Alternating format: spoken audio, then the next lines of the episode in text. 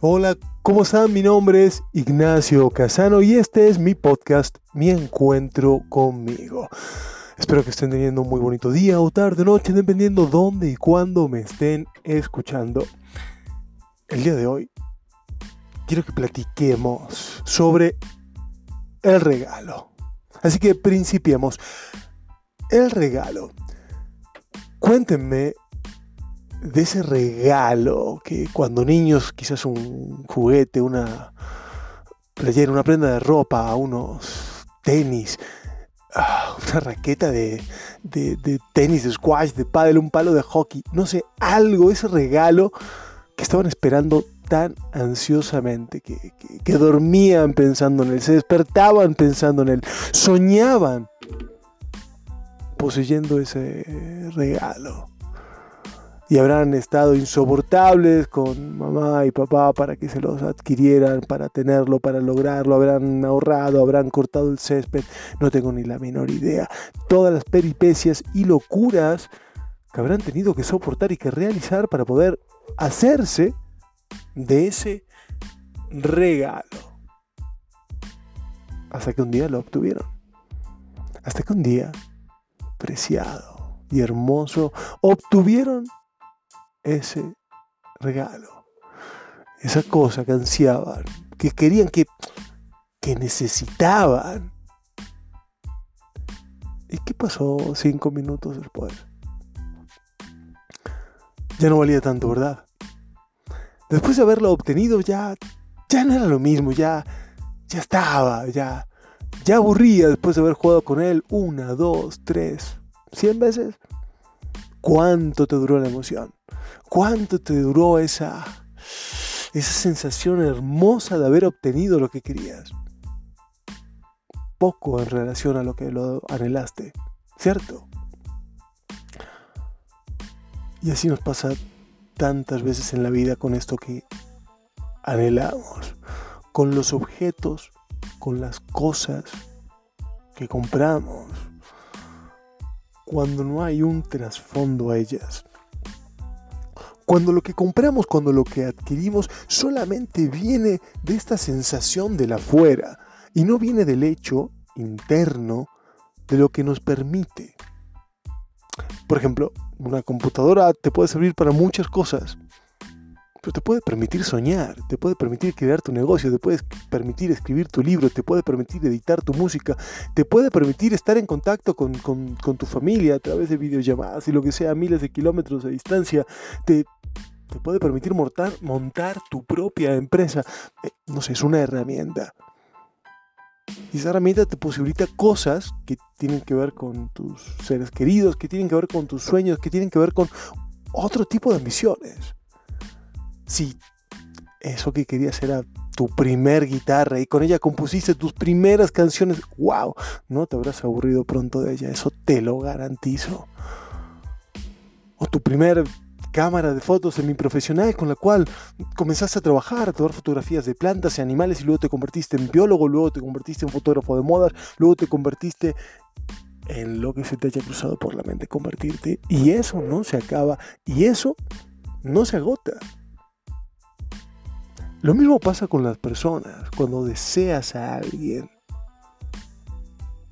Pero por un tema físico, por un tema emocional, por un tema de objeto de deseo. ¿Qué hay detrás de todo eso? La sociedad nos, nos lleva, porque es el camino fácil, porque es el camino que nos bombardea, a uno, estar en pareja. O sea, no hay otra opción. O sea, ¿Cuántos de ustedes los que, me, los que me oyen, por favor, les pido, les suplico que me manden un correo, que me, escriban a mi, a mi Instagram? Si alguno de los que me escucha tiene una relación o ha tenido relaciones no de pareja, es decir, tres personas, cuatro personas, cinco personas, diez personas. Por eso, la única alternativa aquí es tener una relación de pareja un hombre, una mujer, en líneas generales. Si eres gay, dos hombres, dos mujeres, este, etcétera, etcétera, etcétera. Sin importar binario, no binario, mega binario, eh, trinario o como sea que te quieras autodenominar, autopercibir, etcétera, etcétera, etcétera. No importa, son dos. O sea, puedo decir, no, yo soy hombre, pero me percibo mujer y me siento tal cosa, pero una pareja. O sea, no, importa nada. Siempre es una pareja. Es la única alternativa que hay. Es la única, es la única, es la única. Ok, perfecto. No hay un solo ser humano al cual le pueda llegar a gustar, atraer o necesitar otro tipo de cosas. No importa. El asunto es, la sociedad te lleva a algo, a que alcances una meta para luego ponerte otra y luego ponerte otra. Es decir, que ahorres durante un año para comprarte un, iPhone 12 para que dentro de dos años necesites un iPhone 14 y luego un iPhone 16 y así sucesivamente.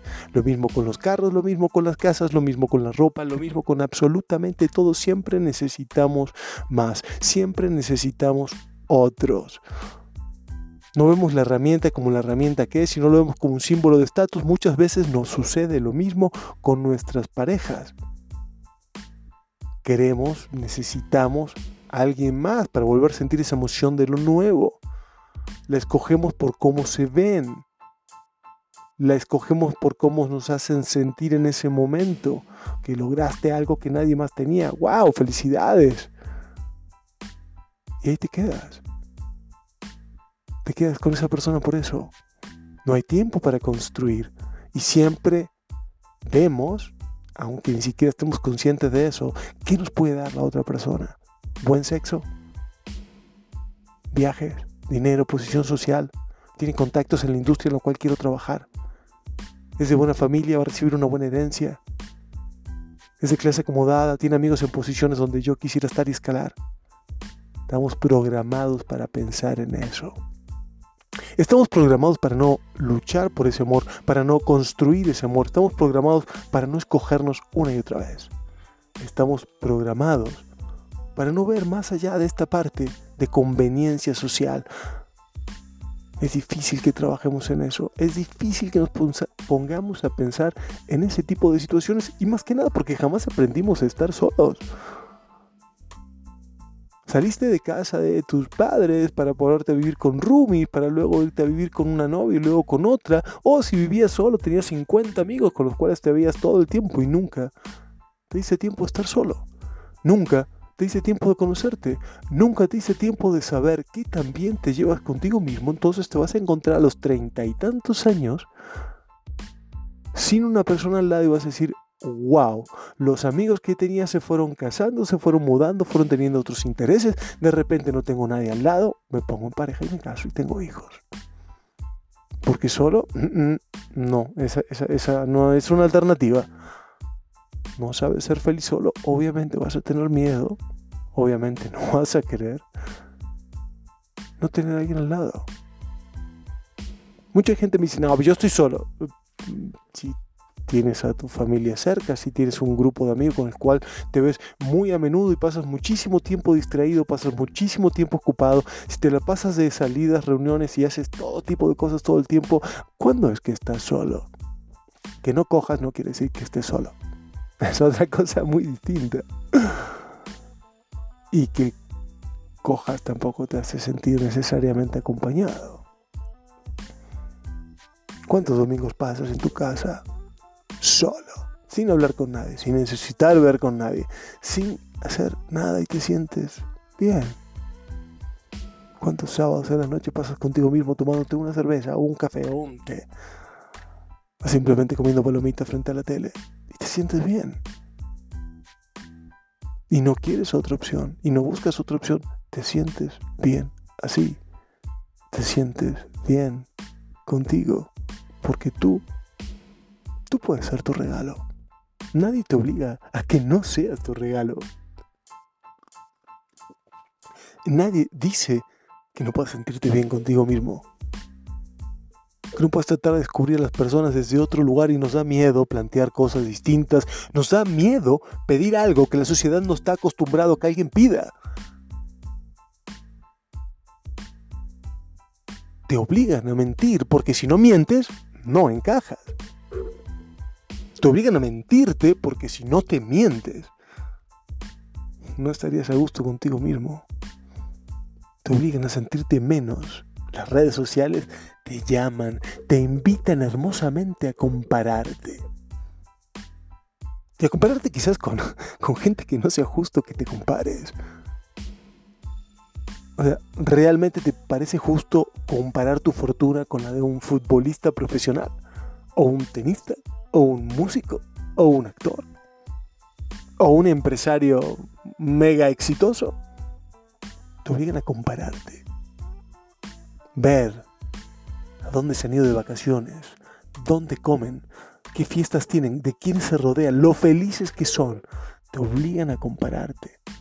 Generalmente, tarde o temprano, te vas a comenzar a sentir mal por esas comparaciones. Y sin embargo, ahí estás, adicto a compararte, adicta a seguir viendo lo que hacen los demás, a seguir consumiendo el lifestyle que te quieren hacer creer que tienen. En dramaturgia decimos que la felicidad no tiene historia. O sea, nadie te cuenta cuando todo está bien y todos felices. Y todos son felices. O sea, hablamos, escribimos sobre conflictos. Toda historia tiene que ver con conflictos. La felicidad no tiene una historia per se. Lo mismo pasa con las redes sociales. Salvo que, exactamente, o sea, no buscas esa felicidad en sí. Ellos te venden esa parte, no te venden sus conflictos solo para venderte lástima. Oh, tuve este problema, apiádate de mí. Tuve este inconveniente, mira lo humano que soy. Te venden esa felicidad ficticia. Te venden esa idea de que todo es maravilloso del otro lado del arco iris. No te muestran lo que evita que duerman por las noches lo que tuvieron que hacer para estar donde están, porque muchos, muchos, no todos, muchos, están sucios. No estarían muy felices o cómodos contando lo que tuvieron que hacer para lograr ese éxito descomunal. Muchos, claro, se partieron el alma, la madre, pero ninguna historia, ni la mía, ni la tuya, ni la de nadie, es totalmente limpia. Hemos tenido que cometer cosas en algún momento de nuestra vida de las que no estamos completamente orgullosos. Somos así como seres humanos. La mentira, el engaño, la traición, de alguna forma u otra, ha sido parte de nuestra vida, de nuestra historia. Y nos obligan a compararnos. Y lo hacemos de forma deseosa, gustosamente viendo cómo son los viajes, cómo son los carros, cómo son las motos, cómo son los botes, yates y aviones de los demás, dónde pasan sus vacaciones, qué es lo que comen, cuándo dejan de comer, con quién van y a dónde van y cómo van y cómo festejan y cómo ríen y cómo se quieren y cómo se aman y hay que contárselos absolutamente todo el mundo, lo felices que son uno al lado del otro, aunque cinco minutos después estén posteando que era la peor persona en su vida, se dejen de seguir en redes y ya todo sea demoníaco, pero ahí están. Mostrándote y haciéndote comprar su estilo de vida. Y son como esos regalos que lo abrimos y nos da emoción y luego lo llevamos al olvido y por eso necesitamos abrir otro y otro y otro y otro. Hasta que finalmente nos damos cuenta, decidimos detener este círculo de nunca acabar y solo abrirnos a nosotros mismos, conocernos a nosotros mismos, pasar tiempo con nosotros solos, escuchándonos, escuchándonos nuestros anhelos, escuchándonos llorar, escuchándonos reír, acompañándonos, descubriéndote, descubriendo qué es lo que verdaderamente quieres, no lo que te están tratando de vender, sino lo que tú quieres, lo que tú decides comprar.